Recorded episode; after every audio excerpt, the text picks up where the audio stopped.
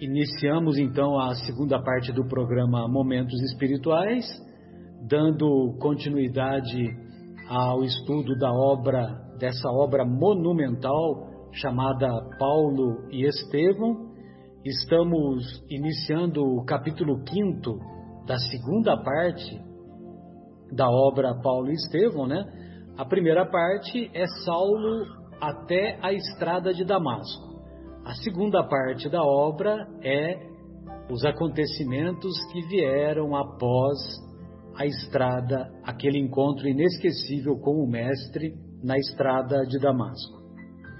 E então nós iniciamos o capítulo intitulado Lutas pelo Evangelho e anteriormente é, no capítulo Primeiros Labores Apostólicos o Saulo, o Saulo não, agora Agora é Paulo, Paulo. né?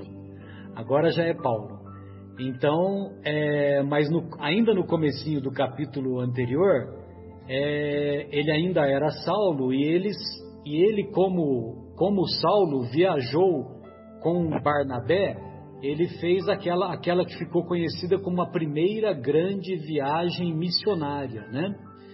E essa primeira grande viagem missionária é, partiu de uma, de uma própria intuição, de uma própria inspiração que o então Saulo teve, porque ele estava reconhecendo, estava começando a ficar incomodado que os judeus, sobretudo os judeus seguidores de Jesus lá em Jerusalém, eles estavam restringindo, fazendo com que os ensinos de Jesus ficassem extremamente restritos à comunidade judaica.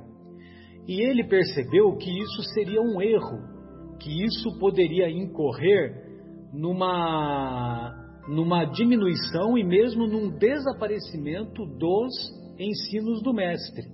Razão pela qual ele consegue convencer, sobretudo, os irmãos lá da igreja de Antioquia, e, e esses irmãos é, em conjunto com, com a aprovação de Pedro, lá da igreja de Jerusalém, esses irmãos é, dão o apoio necessário para que eles empreendam a viagem.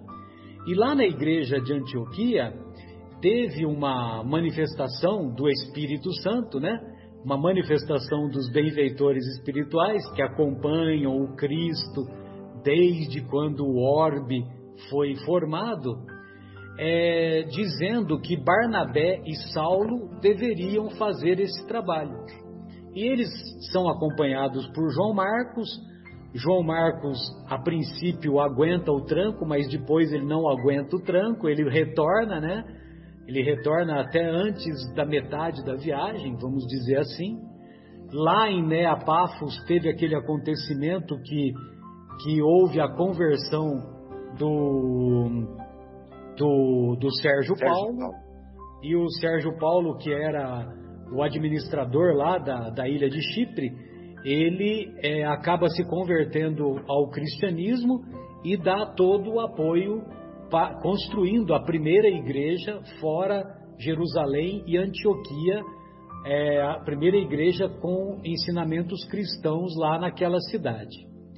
Evidentemente que o Barnabé e o, e o Paulo, agora Paulo, continuam fazendo as peregrinações, continuam pregando, continuam é, sofrendo pedradas, sofrendo açoites, sofrendo os maiores dissabores, porque para enfrentar, para pregar os, as verdades espirituais, é preciso muita coragem, muita resolução, muita determinação e estar ciente de que os detratores é, podem, hoje, por exemplo, podem não vir com açoites, com revólveres, com armas de fogo ou armas brancas, mas vão utilizar de armas, sobretudo, armas para, é, para diminuir ou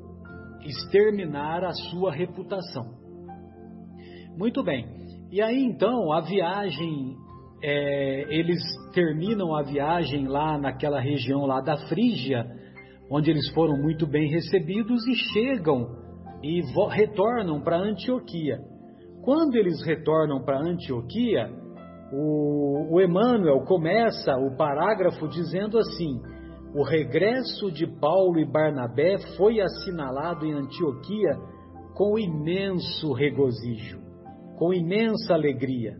A comunidade estava profundamente comovida e eles passavam noites seguidas ouvindo a descrição de Paulo e Barnabé, a descrição das suas atividades. Evidentemente que a igreja vibrou de alegria e rendeu graças ao céu. Muito bem, os dedicados missionários continuaram, é, continuaram as suas, as suas tarefas lá na igreja, mas eles, percebi, mas eles perceberam que, a, que as coisas não andavam muito bem, não andavam em harmonia é, foram reacendidas as lutas da circuncisão, a bendita da circuncisão, a bendita da operação da fimose, né? Ou seja, é, tirar o excesso de pelo fazia-se é, tirar o excesso de pelo do prepúcio do pênis, né? Essa que é a cirurgia da fimose isso fazia com que os judeus fossem reconhecidos, né? Porque porque esse cerimonial que eles utilizam até hoje, evidentemente que eles que eles usavam desde a época de Moisés. E tem um fundamento científico, né? O fundamento científico é para é para se manter uma boa higiene, para não se acumular secreções, para não se acumular é, secreções que pudessem é, que pudessem contaminar não, não somente o próprio pênis, como também contaminar a mulher na hora do intercurso sexual. Então, o objetivo, pois não, Afonso? Precisamos nos lembrar de uma época em que não haviam facilidades e comodidades sanitárias como temos hoje. Hoje todo mundo tem acesso à água encanada, Exatamente. O diário é uma realidade. Naquela época nós tínhamos todas as dificuldades. Então a higiene era um fator de saúde. Exatamente, bem lembrado. E então a, a circuncisão nada mais era do que isso, né? De, que, de se identificar quem era judeu e quem não era judeu. E, e os judeus, eles, eles agiam com, com um orgulho excessivo no cumprimento dessas dessas formalidades, né, desses rituais. Esse é o grande problema, né, Marcelo? São os exteriorismos que acabaram fazendo perder o foco do povo escolhido. Exatamente. Eles tinham todas as condições espirituais e, e abriram mão disso em troca de uma ritualístico um empobrecimento de atitude com os exteriorismos. Então essa diferença que eles fazem dos não-judeus acabou segregando e impedindo que o planejamento superior acontecesse no sentido de vazar esta, esta boa nova para todas as populações do planeta. Exato. Então, eles passavam a dar maior importância na parte da ritualística do que na parte espiritual, da, na parte do voltar-se para si mesmo, né? Da, do, do famoso Lelahá, que é o que Deus fala para Abraão quando Abraão sai, sai de Ur, lá na Caldeia, onde hoje é Irã, Iraque, e vai para a região onde hoje é Israel, onde é a, o território palestino, a Jordânia e assim por diante. E, e aí, é, essas lutas da circuncisão, então, elas estavam muito exacerbadas, né? Os gentios passaram a viver em desarmonia dentro da igreja de Antioquia com os judeus. E, e, tão alto grau, né, o Emmanuel até coloca, né, tão alto grau atingiram os descrimes que as vozes do Espírito Santo não mais se manifestavam, né? Vocês se lembram que eu falei há pouco que quando Saulo e Barnabé foram convocados para fazer a primeira viagem de pregação, é, houve uma manifestação lá em Antioquia, uma manifestação de voz direta. Na reunião noturna em que eles se reuniam, é, o Espírito Santo se manifestou através de voz direta, determinando que Saulo e Barnabé estavam escalados para aquela missão. E as vozes do Espírito Santo não mais se manifestavam, né? Tal a desarmonia, tal a psicosfera tóxica que foi implementada lá na igreja de, de Antioquia. E você vê, né, o, a doutrina espírita, ela é muito rica.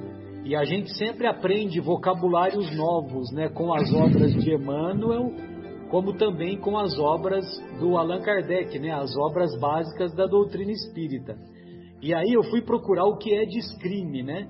Tão alto grau atingiram os descrimes. Descrimes é conflito, ah, é conflito, lide, ah, tem uma outra combate, que é uma outra expressão, né? Que, que você pode entender. Bem, uns eram partidários da circuncisão obrigatória, os de origem judia. Outros se batiam pela independência irrestrita do evangelho. Então, como a gente vai ver adiante, né? É, os seguidores de Paulo eram pela independência irrestrita. Os seguidores de Tiago, filho de Alfeu, que dirigia a igreja de Jerusalém, mas que exercia uma influência política muito grande, muito importante sobre os judeus, eles eram partidários da circuncisão obrigatória. Evidentemente que nós vamos entender o porquê disso tudo até o, o final do livro, né, que vai ter mais confusão que a gente vai ver mais para frente. Bem, é, o que aconteceu é que ah, eles comentar, começavam a comentar lá na igreja de Antioquia é, alguns elementos chegados de Jerusalém, eles complicavam ainda mais a situação colocando mais, mais lenha na fogueira, né? E, e eles, é, disfarçadamente, eles começaram, olha, mas isso só acontecia lá em Antioquia, viu? Hoje não acontece nas casas espíritas, não acontece nas igrejas é, das mais variadas denominações, né? Não acontece, não acontece em organizações governamentais, em organizações não governamentais, entendeu? Isso era uma, um acontecimento restrito só lá daquela época. Bem, ironias à parte, que eu estou falando só para descontrair, então comentava-se a sorrelfa, olha só sorrelfa, Fador, Afonso, sorrelfa quer dizer disfarçadamente, que a palavra de Paulo e Barnabé por muito inspirada que fosse nas lições do Evangelho, não era bastantemente autorizada para falar em nome de Jesus. Olha só, começou a fofoca, né? Não, mas Paulo e Barnabé, quem é Paulo e Barnabé para falar em nome de Jesus, né? Imagina, né? É. Bem, os gentios lá na igreja de Antioquia passaram a ser tratados com zombarias com escárnios.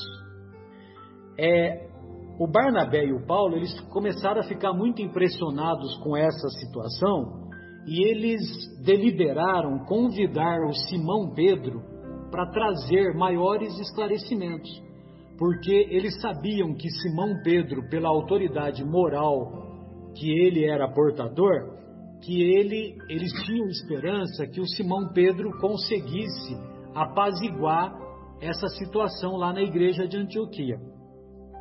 Aí eles escreveram, é, entregaram uma carta para o Simão Pedro e logo depois, logo depois, não fala quanto tempo depois, mas logo depois o Simão Pedro é recebido em Antioquia, acompanhado de João Marcos, o mesmo João Marcos que escreveu depois o Evangelho, né, o Evangelho de Marcos, e que tinha acompanhado o tio Barnabé e acompanhado o, o Saulo na primeira viagem missionária, mas que ele, é, eu falei brincando, né, não aguentou o tranco, que ele era muito jovenzinho. Se eu tivesse no lugar dele, eu acho que nem, nem teria pego o navio que foi para Neapafos, né? Imagina fazer o que ele fez, né? Porque ele foi até Neapafos, depois chegou a dirigir-se até a, a região da Frígia, só que depois ele pegou o caminho de volta, né? Bem, é, quando o Pedro chegou, o Pedro é, foi, foi maravilhoso, né? Porque o Paulo começou a contar as histórias da primeira viagem, então eles passaram horas muito agradáveis. Mas o, o Paulo disse para o Pedro que ele estava que ele estava nessa situação conflitiva da, da obrigatoriedade da circuncisão, da obrigatoriedade de seguir os rituais dos alimentos puros, dos alimentos impuros, né? E aí tem esse diálogo que o, que o, o Pedro responde para o Paulo dessa maneira: em Jerusalém, nossas lutas são as mesmas. De um lado, a igreja cheia de necessitados todos os dias. De outro lado, as perseguições sem tréguas.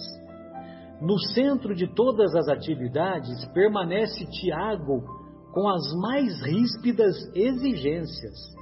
Às vezes sou tentado a lutar para restabelecer a liberdade dos princípios do Mestre. Mas como proceder? Quando a tempestade religiosa ameaça destruir o, pa o patrimônio que conseguimos oferecer aos aflitos do mundo, o farisaísmo esbarra na observância rigorosa do companheiro e é obrigado a paralisar a ação criminosa iniciada desde muito tempo. Então, é, o Pedro ele ficava no meio do caminho porque ele queria a liberdade do evangelho. Só que os, os judeus, eles passavam a, ter, a agir com muita exigência se não fossem cumpridas as regras, se não fossem cumpridas as regras da, de observar esses rituais todos, né? E aí, é, então ele ficava entre a cruz e a espada, né? Por, e por quê? Porque ele se apegava aos necessitados. Se ele não cumprisse aquelas regras, os necessitados, os aflitos que buscavam a igreja, é, a igreja ia ser fechada, ia ser trancafiada, e os, e os irmãos necessitados iam ficar ao Deus dará, né? Entendeu?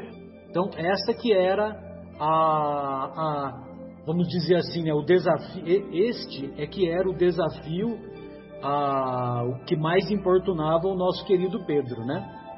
Aí, é, então ele pergunta, né? E o programa do Cristo? E os necessitados? Seria justo prejudicarmos os mais desfavorecidos por causa de um ponto de vista pessoal? Então, quer dizer, ele passava por cima disso, né? É, vamos, vamos aguentar essa pataquada toda em nome dos necessitados, dos irmãos doentes e tudo mais. Agora, nós vamos ver mais adiante, eu vou até adiantar um pouquinho, é, porque às vezes fica difícil de compreender, né? Que, que tudo isso, toda essa influência judaizante na igreja de Jerusalém, ela ocorria porque os judeus ajudavam financeiramente a manter as obras assistenciais. Entendeu? Então, os judeus eles eram importantes por causa da manutenção das obras, manutenção das obras, é, patrocinando com auxílio em dinheiro, né? Bem, aí agora o, o, nosso querido Afonso vai ter continuidade, né, Afonso? E aí é, a, a, a, confusão só está começando, né? Só. É, uh Marcelo gostaria de emendar um comentário ao seu, ah, os judeus auxiliavam financeiramente a Casa do Caminho, mas eles também tinham a possibilidade de fechar a Casa do Caminho. Sim, sim. Então, eu acredito que. Eles eram detentores do poder, sem dúvida. Do poder. Né? O Sinédrio tinha autoridade para isso. Não fosse a atitude é, farisaica do, do Tiago, e muito rigorosa com relação aos hábitos e costumes é, judaicos, nós talvez teríamos tido abortada o início desse movimento tão luminoso. Então. Foi muito difícil, mas permitiu que a obra crescesse. Bem, então nós temos o, o nosso querido Pedro, que é uma figura paternal né, na, na observação de todos os comentadores, escritores, historiadores, porque ele somava a experiência de vida ao desejo de acolher os corações em nome do Cristo. Então ele ali na, na comunidade da Antioquia, ele desempenhou a sua expertise. Né? Ele treinou durante toda a vida essa habilidade de congregar, de amparar, de agasalhar nos seus braços paternais.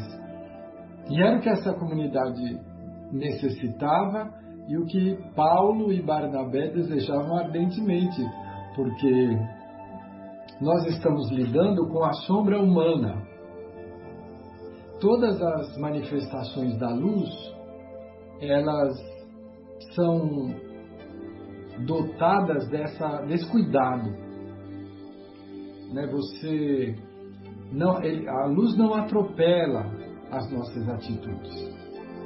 Apesar da nossa falta de evolução, de iluminação, ela continua nos atendendo, nos servindo, nos convidando. E na Antioquia não foi diferente, uma igreja que estava se construindo de uma forma muito especial, acredito pessoalmente que as forças de sombra investiram para que houvesse uma desarmonia. Né? Então, essa história de que os discípulos diretos de Jesus tinham autoridade. Paulo chegou depois, nós vamos lembrar do caminho de Damasco, Barnabé chegou depois, então neutralizava a autoridade moral dos dois a estratégia foi trazer quem possuía a autoridade moral. E Pedro está ali para desempenhar exatamente esse papel e ele o faz de forma magnífica. E Saulo, que era muito atento, muito habilidoso, muito inteligente, ele cria essa estratégia de levar Simão Pedro a todos os núcleos que estavam desafinados, né? que ainda valorizavam muito os hábitos exteriores, a circuncisão, a alimentação das carnes impuras e levava também para aqueles que eh, eram não judeus e que estavam se sentindo segregados. Enfim, Simão Pedro começou a desempenhar o papel para o qual ele era talhado e foi levado para lá. Harmonizando a, os diferentes núcleos, né? Isso. Exato. Então ele começou a dissipar esse mal-estar, ele levava sempre a sua presença amorosa, paternal, agradável, fraterna. E com isso ele foi é, dissolvendo aquela sombra que estava pairando ali entre a comunidade que tinha tanta perspectiva de crescimento. Até que. Até que chegam três emissários. Três emissários de Tiago chegam. Um era o suficiente, mas chegam três. Né? Até porque acho que naquela época não se viajava sozinho, era um risco. Sim, né? sim. Então precisavam sempre da companhia. E esses três traziam cartas de Tiago e a partir do momento em que Pedro os acolhe amorosamente, com muita alegria, como era do seu perfil e do seu feitio, a sua atitude muda. Ele que estava com. Dá uma guinada de 180 graus. 180.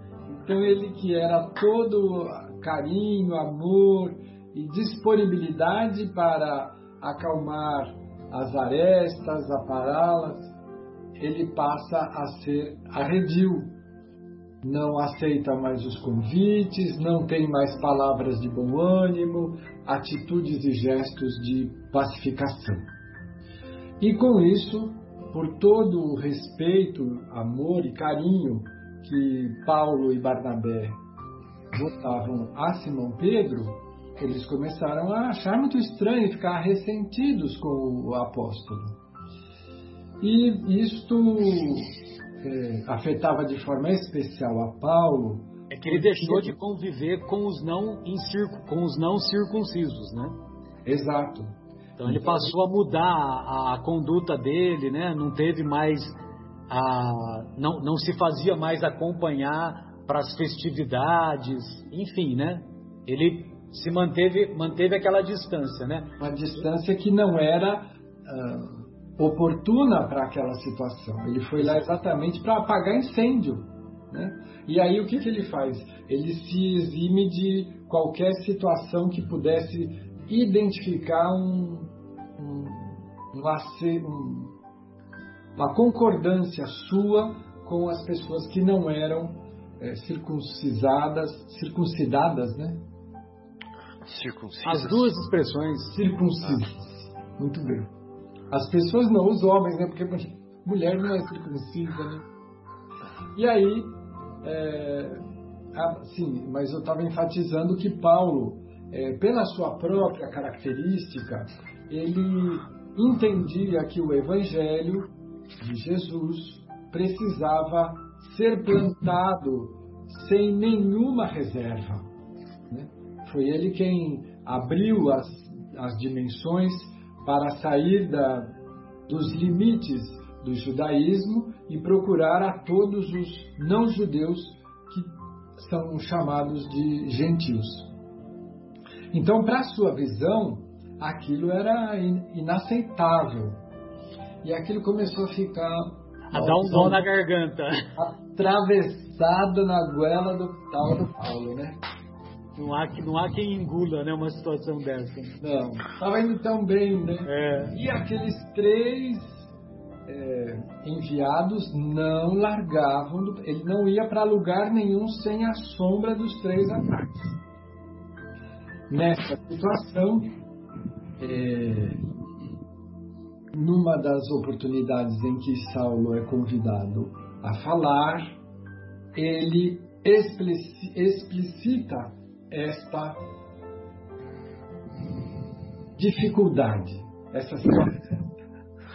E ele fala abertamente. Após duas semanas acompanhando né, essas cenas, né? Exato.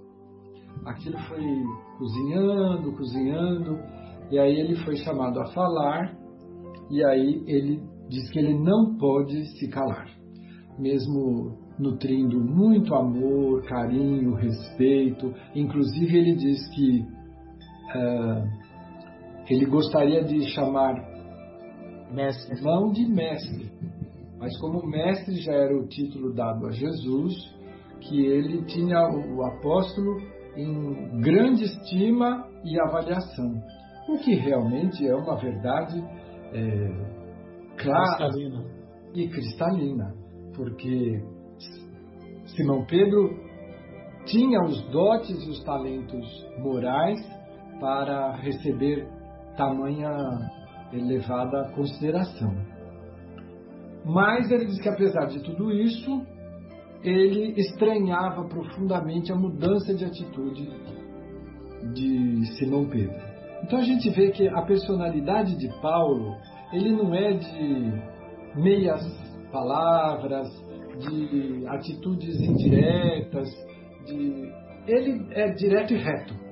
Né? O Dr. Marcelo participou do Papo Reto e o Saulo de Tarso, Paulo de Tarso, era papo reto, não tinha recado. E quando ele fala isso, toda a comunidade se espanta e o próprio. Ele seguia os ensinos de Jesus, né, Afonso? Ele é, seja vosso falar sim, sim, não, não. Exato.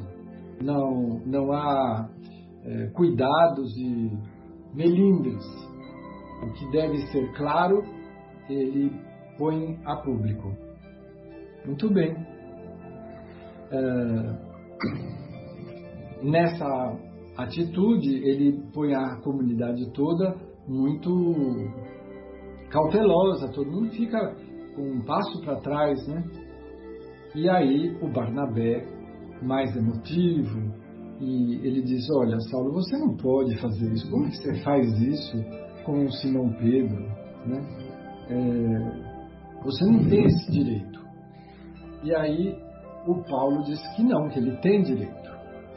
Ele tem direito porque o, o de viver com a verdade, o de abominar a hipocrisia e o que é mais sagrado, o de salvar o nome de Simão das arremetidas farisaicas cujas sinuosidades conheço por constituírem o báratro escuro de onde pude sair para as claridades do Evangelho da Redenção. Eu fiz questão de ler porque isso não, não dá para traduzir. Sim. É uma afirmativa muito especial. Sim, sim. Então nós vamos lembrar que Saulo ele convivia e era um dos é, mais cotados e valorizados nomes dentro do farisaísmo, do, do sinédrio. E ele conhecia todas as estratégias, a sombra humana, as intrigas, o jogo de interesses político, familiares. Ele sabia do que era capaz aquele movimento. E ele sabia também que aquela atitude de retroceder de Simão Pedro só podia advir de uma jogada nessas dimensões. Ele conhecia tão bem que identificava. Muito bem. Então nós vamos ver aí Barnabé com, completamente fragilizado, olhos úmidos, Paulo indignado e cada vez mais franco, a, a ponto de, de ser rude, e nesta situação, o Emmanuel começa a identificar a postura, a, a, o, o arcabouço, o interior de Simão Pedro. Simão Pedro começa a ver aquela situação e a ficar profundamente entristecido. Primeiro, porque ele se lembra de Jesus e ele recorda, nessa situação, através do Emmanuel, ele recorda a, a morte do Cristo na, na cruz, que era um castigo reservado aos criminosos. E ele diz: nunca fez tanto sentido a forma física em que o Mestre deixa a sua participação no planeta. Porque são duas retas, colocadas uma na vertical e a outra na horizontal, criando um ângulo reto. O Cristo nunca desprezou a ninguém. A todos ele convidava e considerava, valorizava o ser humano. Então nós vamos ver na, na força máxima da, do sofrimento e da nossa, do nosso atestado de selvageria e de falta de evolução moral, que é a crucificação do Cristo, o emissário do amor, ele consegue tirar desta situação uma lição, porque a verticalidade nos leva aos valores superiores, à convivência com Deus, e a horizontalidade, estamos todos nós na condição de em, a caminho da evolução. Então, o Cristo nos conhece profundamente. Ele sabia que vindo aqui pessoalmente, uh, que tipo de atitude e de reação ele poderia esperar de nós. E assim se fez e assim se demonstrou o, exatamente o que era previsto.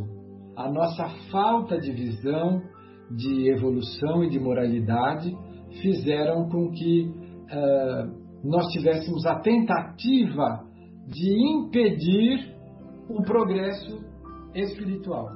Como? Matando o mensageiro.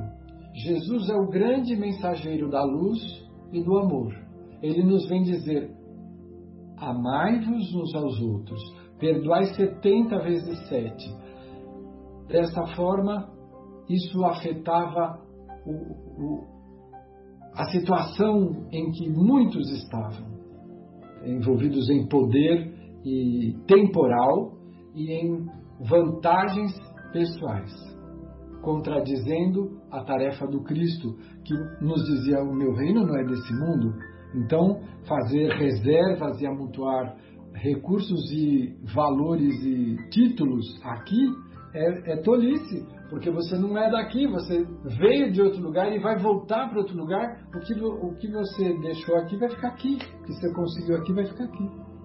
É, esta é, em verdade, a grande, é, o grande temor dos opositores do Cristo que o levaram a, ao extermínio, achando que vamos matar o carpinteiro e com isso nós vamos poder continuar a nossa uh, locupletação de valores e de poder transitório.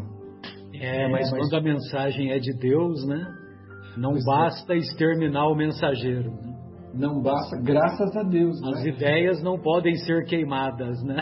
A vida material é transitória, mas a vida espiritual é perene. Que é o então, mundo das ideias. Retorna, né? E as suas ideias incendiaram o planeta e nos convidam até hoje à melhoria constante.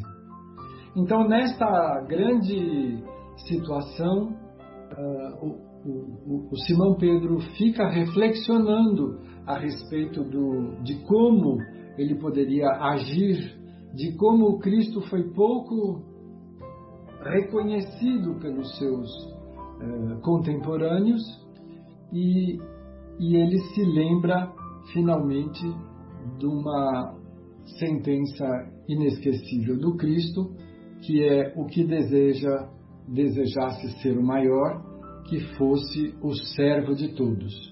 Essa é uma passagem que o Cristo nos enriquece quando ele encontra os seus discípulos tão queridos discutindo para saber quem que era mais próximo de Jesus.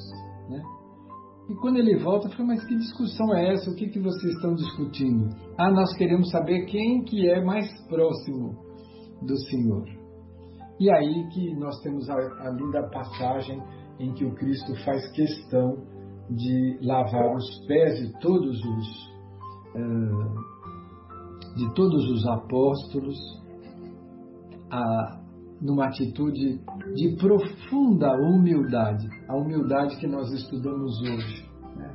Nós estamos falando do Cristo planetário, alguém que recebeu uma bola de fogo cósmica para transformar em planeta e que, com uma legião de profissionais altamente qualificados, ele moldou este planetinho azul tão querido para que nos recebesse, produziu corpos que nós ainda estamos longe. Dr. Marcelo, médico, conhece, entende melhor de fisiologia do que nós.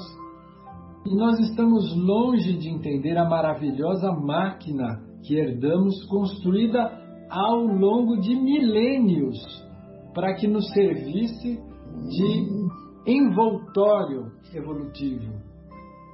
É esta criatura que tem uma capacidade que para nós ainda é difícil de avaliar, que vestiu a carne, que veio nos encontrar nascido numa manjedoura, que a gente fala manjedoura para ficar bonito, mas era num coxo que esse, essa criatura nasceu, num coxo de animal doméstico. Quer dizer, não tem lugar menos glamuroso do que isso. E o povo ainda consegue pôr glamour aí, joga umas purpurinas em cima e brilho. O negócio é brilhar. Ele deu toda essa demonstração, veio até nós, nos convida até hoje, nos conhece profundamente e encontra os seus apóstolos queridos, os que ele trouxe mais perto do seu coração, discutindo para saber quem que era o maior. Ele falou: Você quer ser o maior, meu filho? Então seja você o que serve a todos. E para demonstrar isso, lavou os pés dos apóstolos. Vamos combinar que naquela época não tinha tênis, Nike, é, Mizuno. O povo andava era de sandalhão aberto, de, de couro cru. As estradas eram de pó. O pé da criatura humana daquele momento era um negócio grave. Então você sentar com uma bacia de água e lavar o pezinho de doze apóstolos não era uma tarefa simples nem romântica, era uma atitude prática para demonstrar que o Cristo planetário não tinha dificuldade em demonstrar utilidade. Nós precisamos ser úteis dentro do contexto da vida, onde quer que estejamos.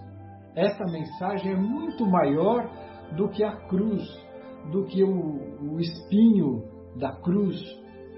A mensagem de seja útil ao teu próximo. Seja ele o, o próximo, seja uma árvore, um riacho, uma pessoa, uma comunidade. Seja útil do jeito que você puder. E é isso que o Pedro lembrou nesse momento. O que desejasse ser maior servisse a todos. Então é neste clima em que o Pedro reflexionava, o bate-boca ia esquentando, o Paulo cada vez mais áspero e o Barnabé cada vez mais emotivo, que nós passamos a bola para o nosso querido Fábio. Pois não, Fábio. E os acontecimentos que se sucedem após essa reflexão tão bem conduzida pelo nosso, a, reflexão do Pedro, tão bem discutida pelo nosso Afonso. Sim. Não, é. Eu preciso comentar uma, uma passagem aqui que eu, eu parei nela, sabe? É, parei bastante nela quando ele ele evoca a figura da cruz. Da cruz, sem dúvida. Eu fiquei pensando, porque esse, o Emmanuel Esse não... é o ponto alto da segunda parte do livro, eu acho é. que esse é o ponto alto, viu, Fábio? É.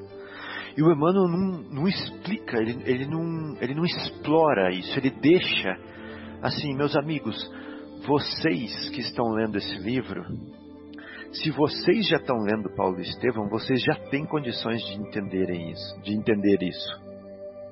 Né? Então, é, medita na figura da cruz, medita na horizontal e na vertical, que é o palco da evolução do espírito. Eu até fiz é, um desenho, acho que as pessoas é, de casa né, não vão poder entender, mas eu vou conseguir, eu vou, eu vou tentar explicar. Né? Na, na, na, na nossa trajetória como espírito, né, nós vivemos todas as nuances, todas as dificuldades na esteira da vida e vão passando as experiências na esteira da vida, né? É, são ilusões, desilusões, brigas de ego, brigas de posse, briga de é, interesses e tudo que é horizontal, que passa na esteira da vida, cai por terra, acaba, se desvanece, né? Mas enquanto o espírito imortal vai vivendo as experiências da esteira da vida, né, ele vai adquirindo cada vez mais consciência.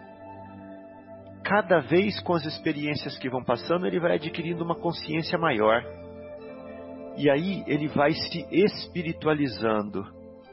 Então o tempo vai passando aqui, mas ele está fora do tempo ele está fora do tempo. O que acontece é que ele está cada vez mais consciente, cada vez mais capaz, cada vez mais é, é, sábio, cada vez mais sábio, cada vez mais é, amoroso, cada vez mais virtuoso, né? Crescendo sempre na vertical. Cada vez então, mais lúcido, como o nosso querido Afonso falou, lúcido no sentido de carregar-se de luz, né? Encher-se de luz. Que bonito isso, né? Muito lindo essa, é, é, esse jogo de palavras aí.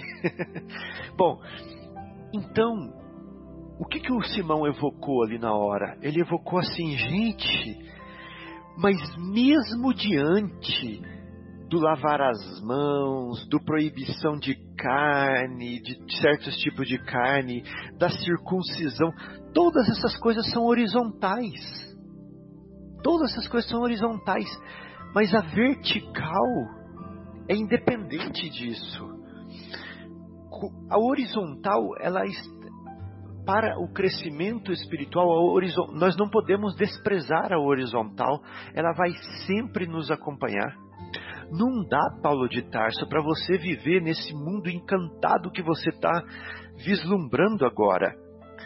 As coisas horizontais vão acontecer em todos os lados e é com elas que nós vamos crescermos, que nós vamos crescer espiritualmente, que nós vamos nos elucidar, que nós vamos aprender a amar, que nós vamos tolerar Olha quantas virtudes vêm, vêm daí por causa das coisas horizontais. Resignar, tolerar, né? enfrentar. Né?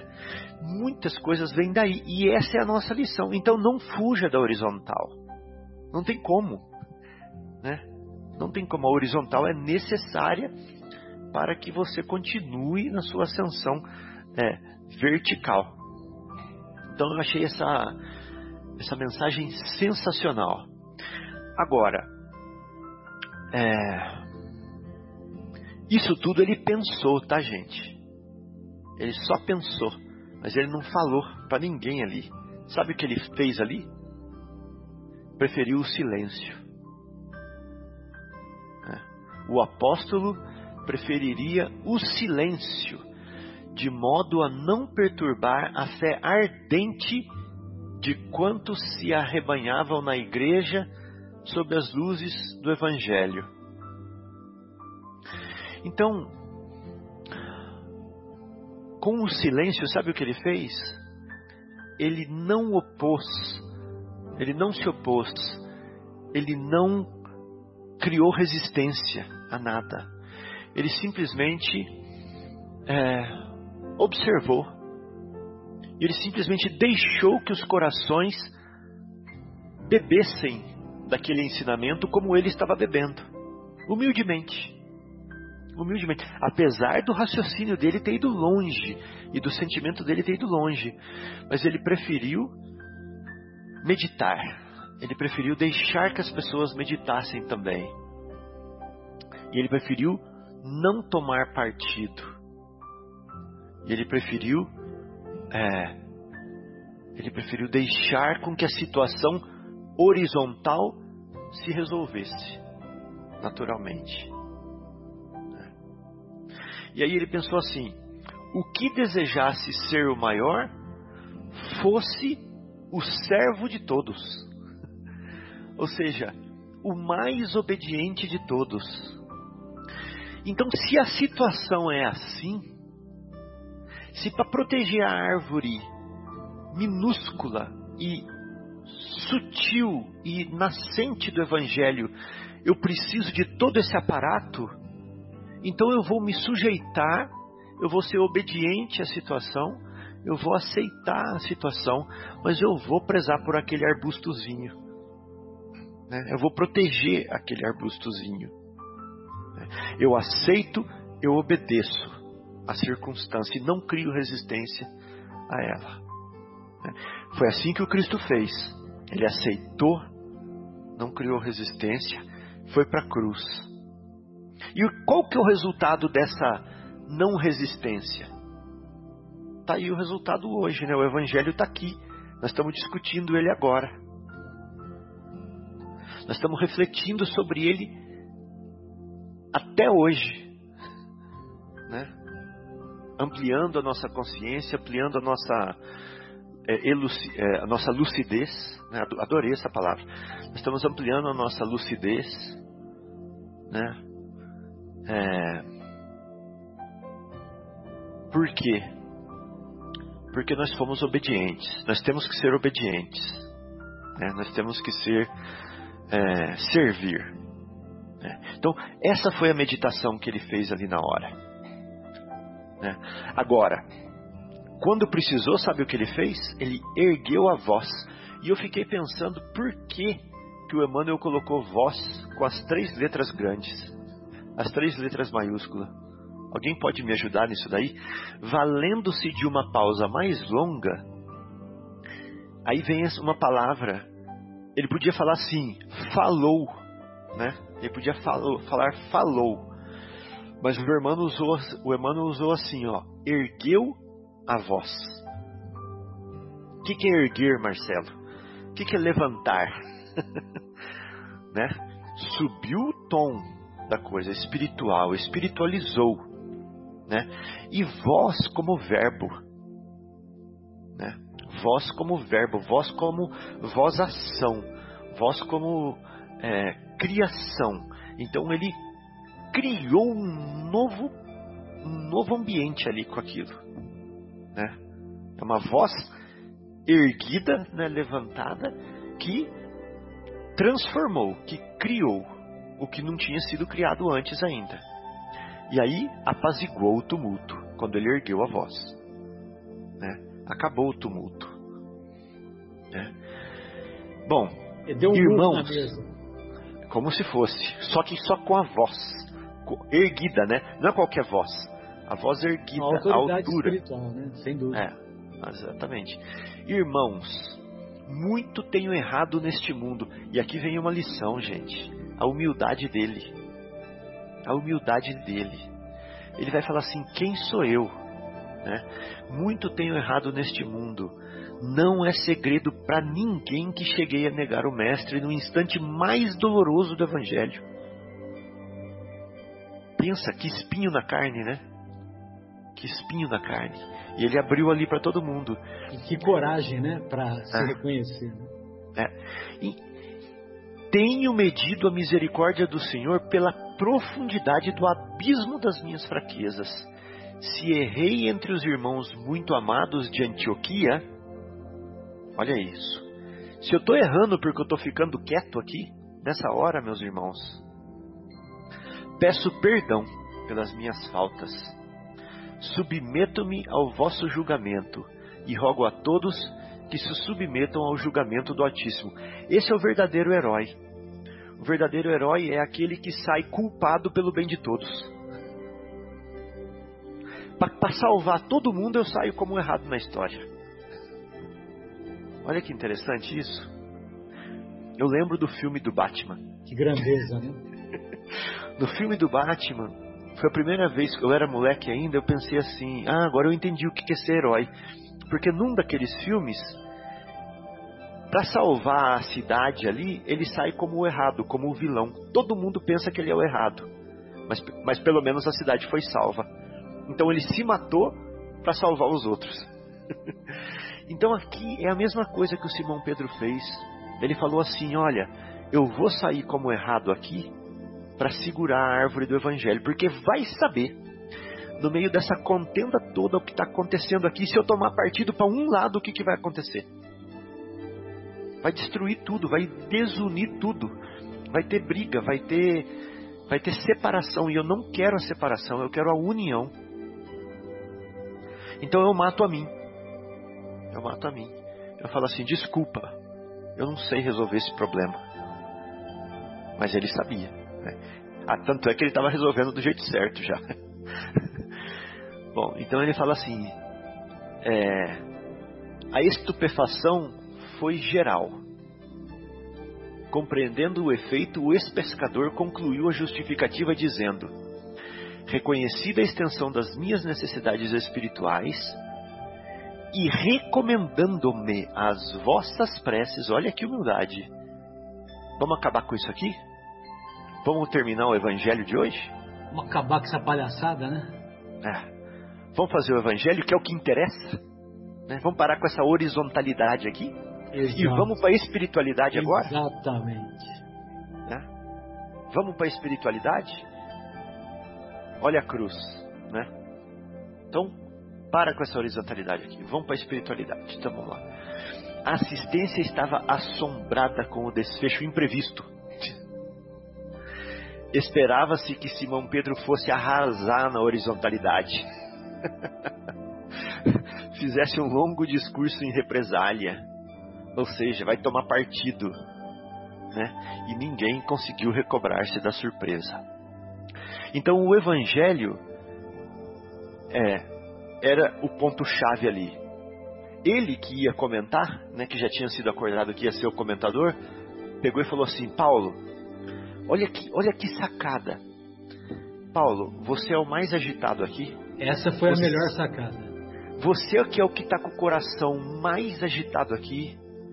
Você que está causando aqui, que está mais conturbado. Leia e comente o evangelho para nós aí agora, meu filho. Só que, Saia da só que ao fazer isso, ele também demonstra o lado que ele estava. Entendeu? Porque o lado real do Pedro era o lado da independência. Era. Ele se submetia àquelas, àqueles rigorismos do Tiago e da turma do Tiago por, por causa da intenção de manter as obras assistenciais lá da igreja de Jerusalém. Mas quando ele pede para o irmão Paulo, ele está mostrando qual lado que ele que ele que ele tá real, qual que é o lado real dele. Exatamente. Mas ele só demonstrou através de, de, de através de gestos, não não falando, né? Olha, o meu lado é o lado do Paulo, entendeu? É. E ele foi tolerante, né, Marcelo? Para manter a harmonia. Isso. Exatamente. Então ali ele estava sendo tolerante com a horizontalidade. Mas ele estava puxando todo mundo para a verticalidade. O Afonso quer falar. Pois não, Afonso? Eu acho que nessa situação, é, o Emmanuel demonstra, através das personagens tão queridas, que essa palavra que o Fábio usou agora é a pá de cal o, o que nós chamamos de conceito de verticalidade é uma rota. Uhum. O que nós chamamos de conceito de horizontalidade é um conjunto de planos que você vai galgando, degraus. Não, nunca é o mesmo. Então, nós estaremos sempre neste ângulo, no momento horizontal da sua faixa de evolução, e no rumo da espiritualidade também na, na sua aquisição. Então, a tolerância na exemplificação de Pedro, na trama que o Emmanuel coloca, porque não sei se aconteceu exatamente assim, mas ele coloca dessa forma, eu acho que é para nos mostrar a necessidade, como explicou como colocou muito bem o Fábio, de tolerância. Era preciso ter tolerância para com os que se recusavam a comer carnes impuras, porque eles tinham uma formação muito constituída, muito profunda nesse sentido. Os que achavam que precisavam de circuncisão também tinham esses valores muito arraigados e que depois vão passando. Né? Com a convivência com os conceitos reais, você vai largando mão dessas certezas temporárias, porque você muda de horizontalidade, você vai subindo. Então, se todo mundo tiver tolerância, nós vamos conseguir conviver com as transitoriedades de cada um na rota evolutiva. Porque, é. em verdade, uma comunidade nunca vai estar igual, né? É. Cada, pessoa vai estar num momento diferente, vai ter visão diferente, mas todos sabem que precisam ir para cima. Só que estão numa trave, cada um num, numa altura, num momento, num amadurecimento. Acho que é isso. Muito bom. É, então, é, você quer falar mais alguma coisa, Marcelo? Não. Não? Então, veja bem, como que a gente pode tentar é, é,